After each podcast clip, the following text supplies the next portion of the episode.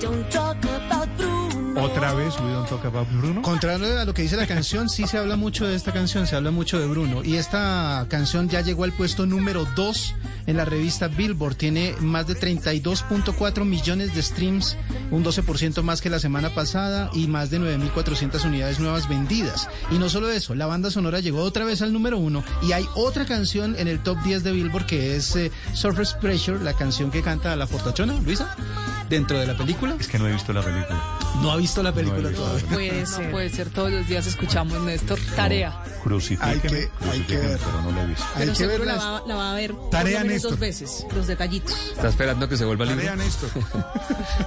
Bueno, Al revés. Si, si me van a hacer bullying, o la veo Néstor, o, o hay tarea, otra Néstor. alternativa. O le contamos. Bueno, la, la voy a ver, la voy a ver, padre. Es que, es que no me gusta, le confieso, no me gusta tanto ver películas de estas de moda. Espero que pase un poquito a ver que se decante, que pase la espuma. Bueno, pues por lo visto, con, con los números que está proyectando, Ustedes están en la espuma. sí, estamos hablando de una, La verdad, sí.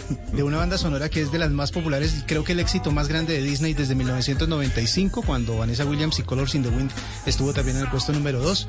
Pero bueno, vamos a ver si logra el número 1 para Carolina Gaitán y Maduro Castillo.